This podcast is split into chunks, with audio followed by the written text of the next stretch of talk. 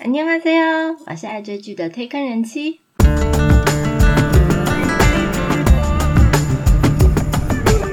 欢迎大家来听我说句话，跟着我一起掉入无止境的追剧人生吧。Hello，我是推坑人妻。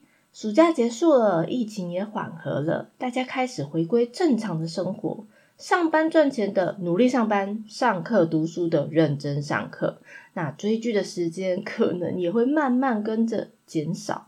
但是下半年还是有非常多大作韩剧要上架。接下来九月要开播的韩剧类型跟前几个月有很大的不同，总共有十部戏。那其中有一部是八月三十一号开播的。首先第一部是八月三十一号开播，由以诗允。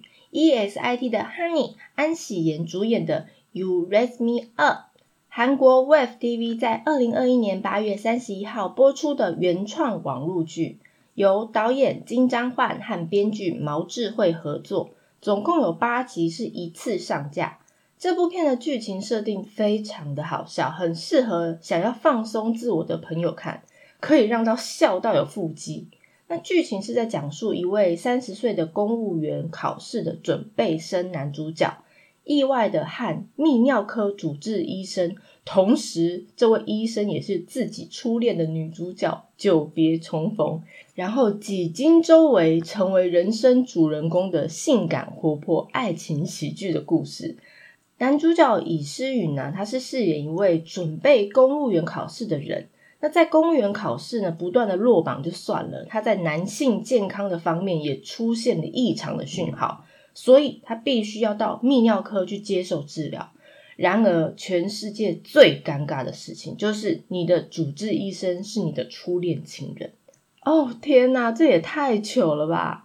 身心灵都垂头丧气的过日子，那究竟男主角可不可以树立他崩溃的自尊心呢？男主角这种独特的人人物设定，我觉得是非常好笑。我光冲着这一个，我就要追这部剧。那除了剧情的设定非常闹以外啊，还用了一些韩文的谐音梗在宣传的海报上。不过我觉得这个可能要懂得又会韩文的人才能懂这个笑点。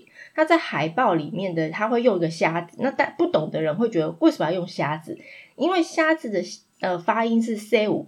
但是形容男生要嗯硬起来的动词，韩文也叫 say u da，所以呢，韩文的瞎子跟让男主角硬起来都是同音，所以这种谐音梗应该可能只有懂韩文的人才知道这个海报的笑点。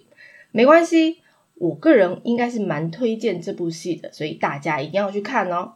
第二部是九月四号起开播，由全道妍、柳俊烈主演的《人间失格》。这是韩国 JTBC 在二零二一年九月四号起播出的十周年特别企划周末连续剧，是由电影《八月照相馆》外出，还有德惠翁主的中五路顶级导演许晴豪和同窗生的朴红秀导演，还有电影《素媛》的金智慧编剧合作打造，总共有十六集。那这部跟西西弗斯的神话一样，也是 JTBC 十周年的特别企划剧。所以，其实，在一开始公布这部剧的演员卡司的时候，就以实力派姐弟档而受到关注。从演员到制作团队都是拍电影等级的。那剧情是在讲述，在经历人生下坡期却一事无成的一位四十岁女性。和一位害怕自己好像什么事都做不成的二十七岁男性之间相互疗愈的故事，感觉很像是姐弟版的《我的大叔》那种同类型又悲却又治愈的写实故事。女主角全度妍，她曾经拿下六座青龙奖、三座大钟奖、五座百想艺术大赏的大满贯影后。那其实她的演艺重心几乎都是放在电影。比较少接拍韩剧，他的上一部韩剧作品其实已经是五年前，在二零一六年和刘志泰一起相合作的《The Good Wife》法妻当自强哦，那部片很好看。好，男主角柳俊烈他凭着二零一五年《请回答一九八八》里面的正焕一角人气爆红，隔一年，二零一六年还升格男主角，和黄正英合演《好运罗曼史》。之后他就转战大荧幕，升格电影咖，也演过很多部人气电影，像《我只是个计程车司机》，还有《沉默的目击者》等等作品。那这一次的新剧《人间失格》呢，是柳俊烈他时隔五年回归小荧幕。我个人非常喜欢两位演员，那也很难想象这对姐弟 CP 会有什么火花。不过我还是蛮期待这部作品的。第三部是我个人最喜欢的悬疑类韩剧，九月六号起开播，由曹如金、金智秀、何俊等人主演的《High Class》。这是韩国 TVN 在二零二一年九月六号起播出的月火连续剧，由伊甸园之东愤怒的妈妈的崔炳吉导演和新人作家贤真合作，总共十六集，接档《你是我的春天》。这部剧呢是在讲述。以济州岛豪华国际学校父母身份相遇的一个寡妇妻子和情妇小三，他们两个携手合作，揭露围绕去世丈夫的一个秘密，然后进行报仇的激情婚外情悬疑电视剧。哇，好复杂！那主要当然就是以济州岛这个豪华国际学校为背景。各自过着不同人生的女人们，被孤立在这个类似岛上的一个空间。表面上虽然光鲜亮丽，但是另外一面却隐藏着谎言，还有黑暗秘密逐渐浮出水面。在信任的关系里面，发现可怕的真实，而走向濒临破解边缘的成年女性故事。一看就感觉应该又是一部上流悬疑韩剧。那这阵子韩剧圈里面这种题材非常热门，而观众也是又爱骂又爱看。从前几年的《天空之城》到上上个月《我的上流世界》等等，这种悬疑啊又有点狗血的剧情，其实蛮让我们这种婆婆妈妈欲罢不能的。那我相信这一次的《High Class》也是应该会非常精彩。第四部九月十七号起开播，由金高银、安普贤、敏豪真容主演的柔美的细胞小将。韩国 TVN 在二零二一年九月十七号播出的金土连续剧，由认识的妻子一半的一半的导演李尚烨和 W 两个世界的编剧安在真，还有那个男人的记忆法编剧金允珠三个人合作。故事它是改编二零一五年开始连载，由李东健所做的同名人气漫画。那这部戏总共有十四集。柔美的细胞小将，它故事其实是叙述一个平凡的上班族女主角，她就叫柔美。她平时呢很害羞的性格，也不善于表达自己的情感。那从慢慢认识自己的内心开始，逐渐找到真命天子的过程。蛮特别的，有拟人化的细胞啊，它控制这个柔美的七情六欲，在每一个主角的身体里面啊，上演一些很有趣的一些小剧场。其实就像我们每天就在自己内心就演一些内心戏一样。那这部剧呢，它会由不同的细胞扮演这个女主角不同的功能，那互相拉扯还有争执的过程。应该就是这部剧最可爱的地方。那女主角柔美这次是由金高银出演。那看官宣的海报造型啊，其实我个人觉得就是神还原这部漫画的主角。虽然网络上也有蛮多评价，觉得金高银的呃造型啊，跟呃呃漫画的主角很不一样，但我个人是觉得很可爱啦。想必这部剧应该也是一个让人放空、不用动脑的韩剧。第五部也是九月十七号起开播，由李荷娜、李相伦主演的《One the Woman》。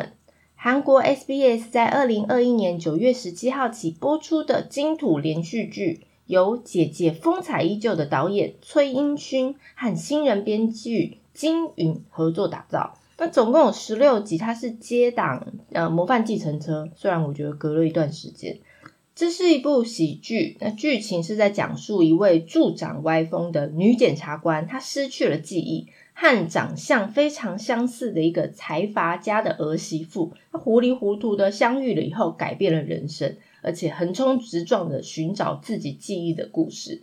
我非常喜欢这部的女主角李荷娜。那不仅她是收视的保证，也是票房的保证。之前她的作品，像电视剧《热血司机》，还有电影《机不可失》，都是带给我们强烈喜剧印象，也有满满笑点。那这一次，她算是继《热血司机》以后，时隔两年半回归电视剧，而且她一人要分饰两角。一边要演一个失忆的不良检察官，还要演财阀家的儿媳妇，我蛮期待这部作品的。毕竟这半年来啊，蛮多呃惊悚悬疑剧或狗血外遇剧，应该要来综合一下自己的三观，好好放松一下才对。第六部令人非常期待的一部，也是九月十七号播出，由李正宰、朴海秀主演的《鱿鱼游戏》。二零二一年九月十七号播出的 Netflix 韩国原创剧，由电影《南汉山城》熔炉的导演黄东赫执导，又身兼编剧，哇，黄导真的是非常有才华。总共有八集，也是一次上架，通通看完。那剧情是在讲述四百五十六个人，他为了四百五十六亿韩元的高额奖金。参加了一个神秘组织的生存游戏的实境节目。鱿鱼游戏呢，是在一九八零年的初期为止啊，在韩国流行的一种游戏，是在用一个圆形、三角形还有四角形组成的鱿鱼形状图里面，攻击方还有防守方要对峙的一个游戏。那因为这一次的主视觉海报啊，所以也是用呃三个。三个图形就是圆形、三角形、四角形这个概念出发，不知道大家知道这部戏的这个游戏要怎么玩？我个人是没有玩过，因为可能真的是在韩国流行的。在这部片里面，所有不同级别的关卡难度也逐渐的增加，只有撑到最后的人有机会活着拿着奖金。那反派大魔王的口令如山，如果输掉游戏，或者是你要中途离场的参赛者。全部都会被用非常残酷的死刑处决掉。这部片真的算是大卡司，因为它是由实力派男演员李正宰还有朴海秀主演。重点是他还请了孔刘来客串特别演出哦。冲着主角啊，冲着演员，我就要追这部戏，八集一次看完没问题。那李正宰在戏里面是饰演一位曾经在大公司里面服务的一个职员。所以原本他算是一个中产阶级的他，那因为公司重组，所以可能被解雇，所以过着贫苦的生活。那为了他想让自己过上更好的生活，于是他就参加这个鱿鱼游戏的实境节目。另一位主角朴海秀，他是饰演一个出生在贫穷家庭，但是他凭着自己的力量考上了首尔大学。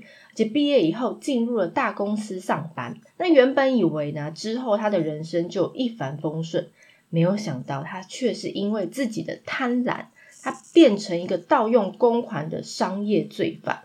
那面对他要赔偿这种很高额的巨款，所以他决定放手一搏，参加鱿鱼游戏，赚取这个高额的奖金。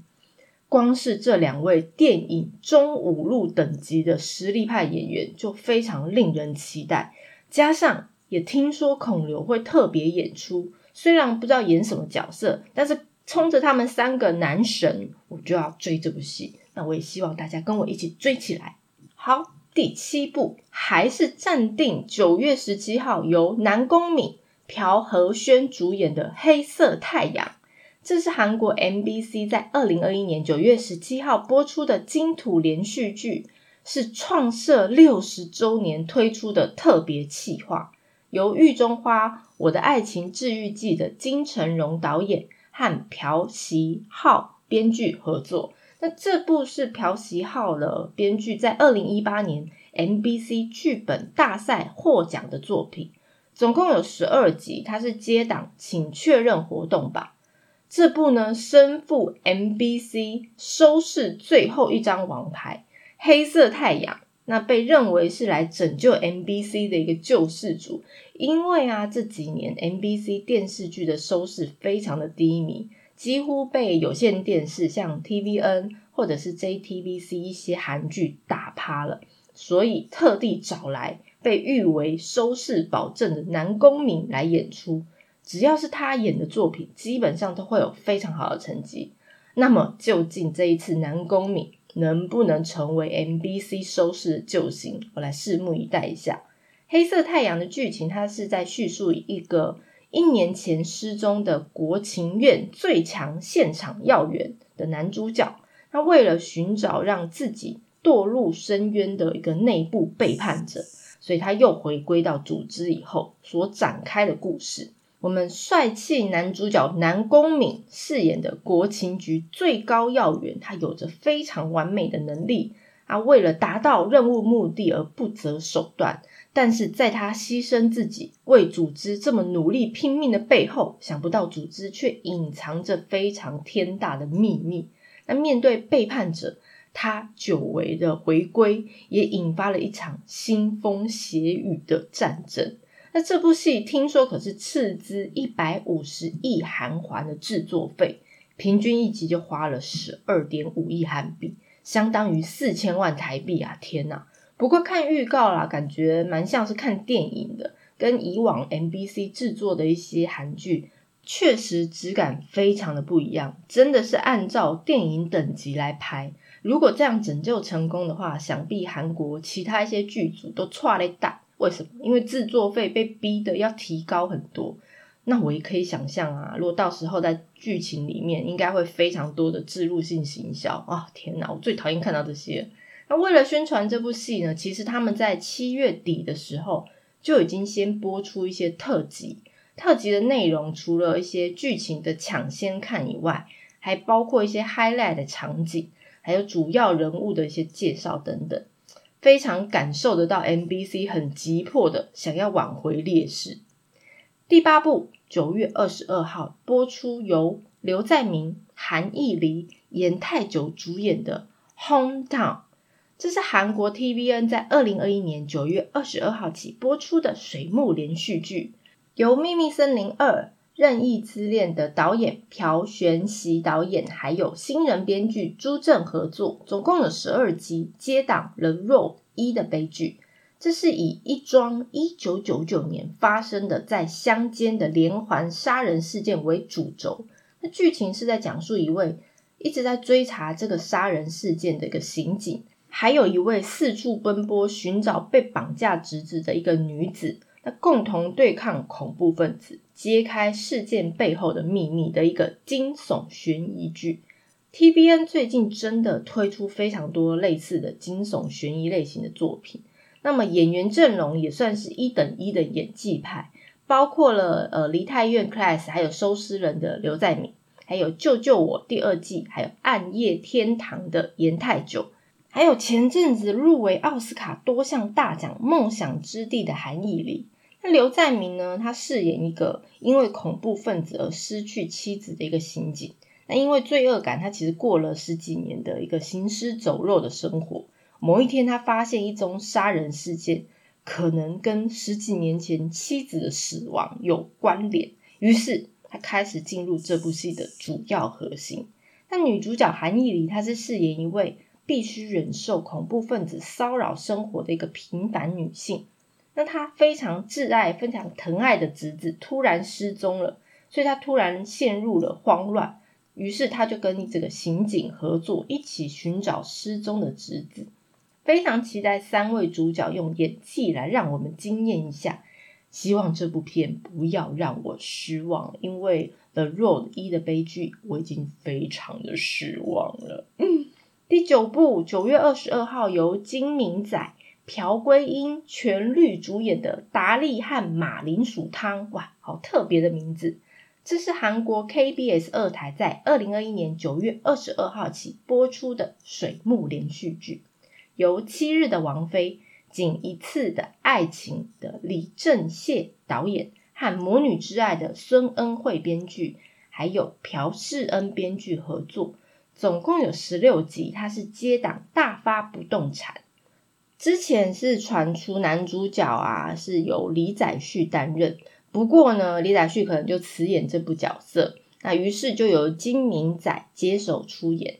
他和朴圭英的 CP 感啊，其实看海报我觉得还蛮搭的。这部剧是在讲述一位一字不识的一个暴发户男主角，他想要从名门望族的女儿女主角手上抢夺一个美术馆，但是两人却陷入爱河的故事。嗯，就是抢着抢着，两个人就看上对方的故事。那剧名里面的达利就是指女主角的名字，而马铃薯排骨汤呢，就是男主角他家里经营的一个小吃店，非常特别的一个片名。那这部剧也是在讲述，呃，两个连成长背景、学历呀、个人去向、财力呀、呃，价值观等等都完全不一样的男女，他们是以美术馆即将停业要找人接手为相遇的起点。那经过了一段波折了以后呢，双方互相的改变、成长的爱情故事。金明仔呢，他是二零一五年出道以后啊，隔年就遇到一个改变人生的经典作品，就是《浪漫医生金师傅》。他在这部剧里面呢，是饰演一个护士，那因而走红，而且他还当年还获得 SBS 的演艺大赏的星星奖。那朴圭英的上一部作品《恶魔法官》也才刚刚结束，马上又有新戏开播，看样子他应该就是近期炙手可热的演员。那前几周呢，公布了一个宣传海报，里面朴圭英的卷发造型让我有点嘚短，我觉得她非常不适合卷发的造型，还是直头发比较好。那我不知道她是不是一整部戏都顶着这颗头？想必这部戏呢，应该就是比较典型的爱情喜剧，所以喜欢这类型的朋友别忘了这一部。最后一部，九月二十五号由池贤宇。李世熙主演的《绅士汉小姐》这部是韩国 KBS 二台在二零二一年九月二十五号播出的周末连续剧，由《秘密的男人》申昌硕导演执导。